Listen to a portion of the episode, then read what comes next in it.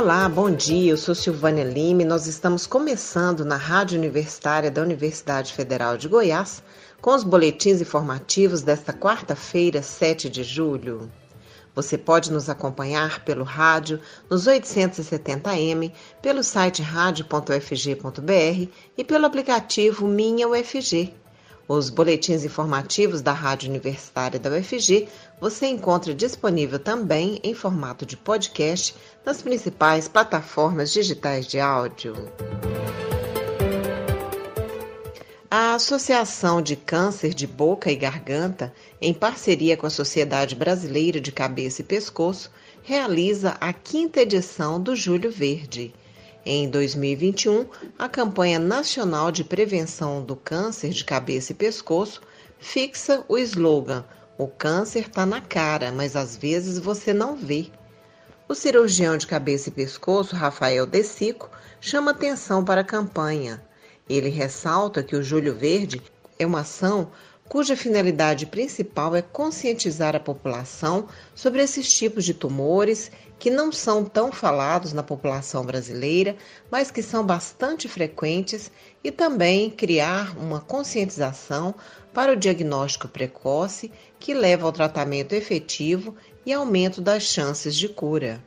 A doença atinge regiões como boca, língua, gengivas, bochechas, amígdalas, faringe, laringe e seios paranasais.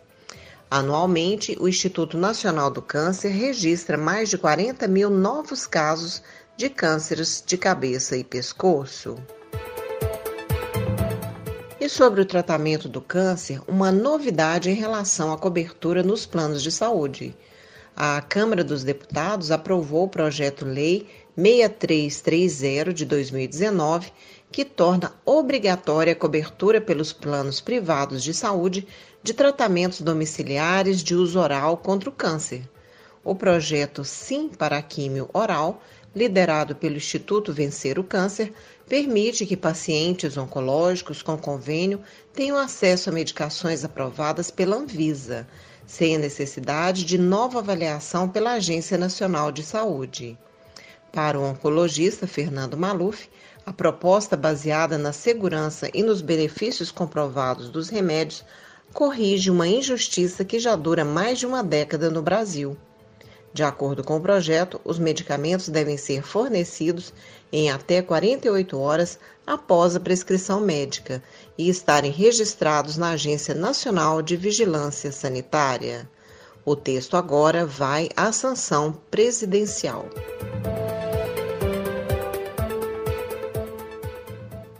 A vez dos bancários no programa de imunização. Com o avanço da campanha de vacinação nas categorias prioritárias e a política de entrada gradual de trabalhadores de atividades essenciais no Programa Nacional de Imunização, o Ministério da Saúde anunciou ontem, terça-feira, o ingresso dos bancários brasileiros que atuam em agências na relação dos profissionais a serem vacinados. Desde o início da pandemia, esses trabalhadores estão na linha de frente do atendimento ao cidadão, particularmente dos demais vulneráveis que não têm acesso aos serviços remotos. Os bancos atendem mensalmente, em média, 11 milhões de pessoas em praticamente todos os municípios brasileiros. A medida foi festejada pela categoria dos bancários e pela FEBRABAN, a Federação Brasileira dos Bancos. O INSS divulgou um novo calendário para a realização da prova de vida de aposentados e pensionistas. O procedimento ficou suspenso até o início do mês passado por conta da pandemia. De acordo com o novo calendário, quem deveria ter feito a prova de vida entre maio e junho do ano passado deve fazer o procedimento até o final deste mês. A diferença do antigo calendário para o novo é que o INSS vai dar mais tempo para fazer a prova de vida. Antes, o calendário encerrava no final deste ano. Agora encerra no final do ano que vem. Porém, de acordo com a Previdência, não é preciso esperar a data exata para fazer o procedimento. Quem quiser antecipar pode ir a uma agência bancária e fazer a prova de vida. Vale lembrar que quem perder o prazo terá o benefício suspenso e, se não regularizar, poderá ter a aposentadoria cancelada definitivamente. Pequi ameaçado. Pesquisa realizada no Instituto Federal Goiano, IF Goiano, campus Iporá, mostrou ao longo de dois anos de acompanhamento que o piqui, nome científico cariocar brasiliense, plantado tanto em área de pastagem quanto de reserva, não apresentou germinação e nem rebrota na região oeste do estado. Possivelmente, é que a população dessa espécie precisa de mais tempo para a formação de novas plantas, mas a prática constante do extrativismo, ou seja, a coleta dos frutos para alimentação, não deixa sementes suficientes no ambiente para que isso ocorra. Com isso, aliado ao longo período que as sementes levam para germinar e o avanço da cultura de soja, por exemplo, substituindo as pastagens, o piqui tende a desaparecer da região. A afirmação é da bióloga e doutora em ecologia e evolução Vânia Sardinha dos Santos Diniz, que coordena o estudo. Para a pesquisadora, o que foi observado na região de Porá pode se estender por todo o estado de Goiás. Combinando trabalhos de outros autores com os nossos resultados, podemos dizer que não apenas o piqui, mas várias outras espécies nativas do cerrado tendem a desaparecer ao longo do tempo, alerta a professora.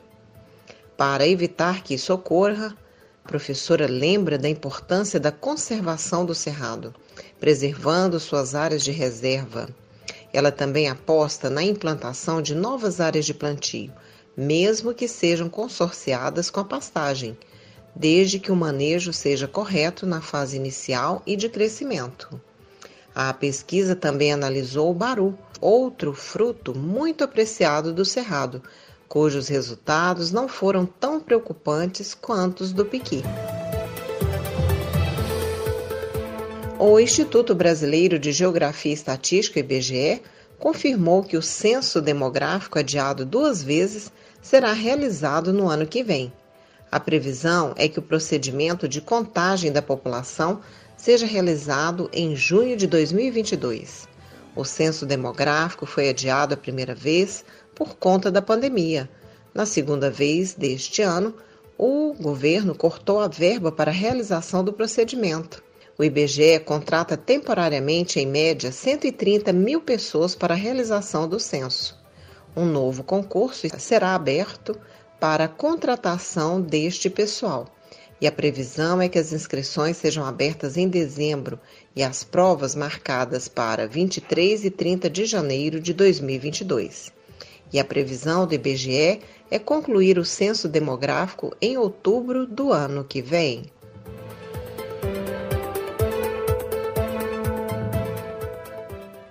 Com o objetivo de entender como estão as condições de trabalho e saúde dos servidores durante a pandemia, a Universidade Federal de Goiás realiza pesquisa. Trata-se de uma iniciativa da Pró-Reitoria de Gestão de Pessoas, da Diretoria de Atenção à Saúde do Servidor e do CIAS, o Subsistema Integrado de Atenção à Saúde do Servidor. Para participar, o servidor, seja ele docente ou técnico administrativo, deve acessar o formulário da pesquisa no portal UFG. A coleta de informações vai até o dia 20 deste mês. Já estão abertas as inscrições para o 18º COMPEX, o Congresso de Ensino, Pesquisa e Extensão da Universidade Federal de Goiás. Em 2021, a exemplo do ano passado, o evento será totalmente online, devido à pandemia de Covid-19 e aberto a toda a comunidade. O evento será realizado entre 4 e 8 de outubro. E o tema deste ano é a transversalidade da ciência, tecnologia e inovações para o planeta, mantendo consonância com a Semana Nacional de Ciência e Tecnologia de Inovação. O objetivo do Compex é promover a troca de saberes entre a academia e a sociedade, a coordenadora do evento, professora Liana Jaime, informa que, por meio das plataformas digitais, serão proporcionados aos participantes encontros virtuais e demonstrações da vida produzida na universidade pública.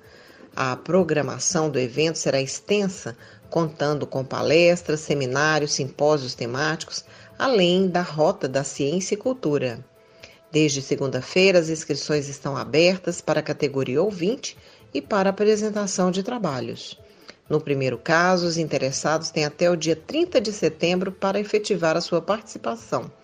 Já para a submissão de trabalhos, as inscrições vão até o dia 23 de agosto. Todas as atividades do COMPEC são gratuitas e abertas para todos.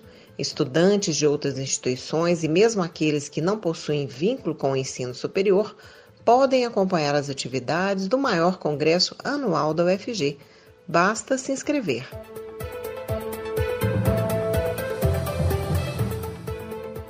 O Instituto Federal de Goiás, IFG, está com o edital aberto para portador de diploma de graduação para ingresso no segundo semestre de 2021.